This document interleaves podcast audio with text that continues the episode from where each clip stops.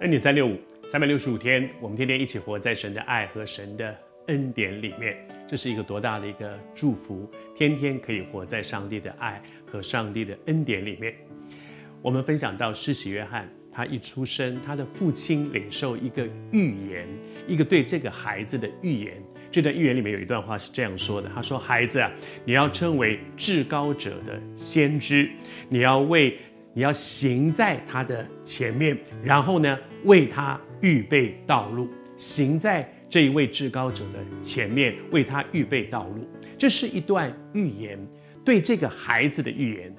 而那时候他所说出来这个预言，说给谁听呢？说给施洗约翰听吗？他才刚出生，他恐怕听不懂、听不见，不知道该怎么怎么理解这样，因为那个时候他才刚出生。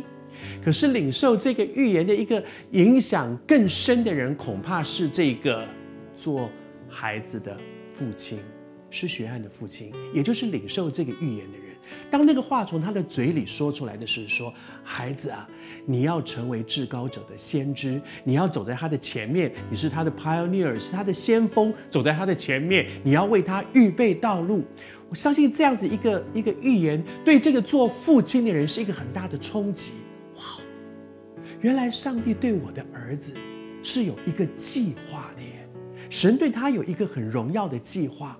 然后呢，在这个过程当中，他说：“我要照着神的心意来教导这个孩子。”在他的在带着失学和成长的过程里面，我想这个父亲常常会想到当初他所领受的这个预言，以至于不管发生什么事，他的那个反应是说：“这个孩子将来是要做。”神的先知的哦，这个孩子是要成为走在神的前面的 pioneer，这个孩子是要为神预备道路的，所以我要怎么样来教养这个孩子？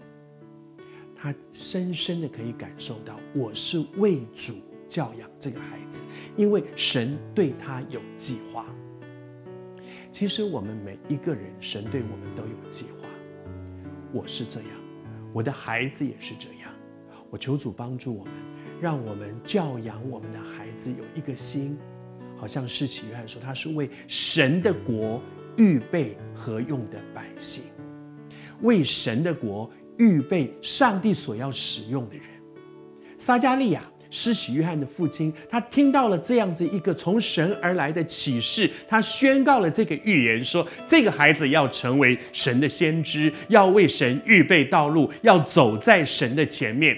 以至于在孩子成长的过程里面，他经常在想：我要怎么样让这个孩子可以真的完成神对他生命里面那个计划？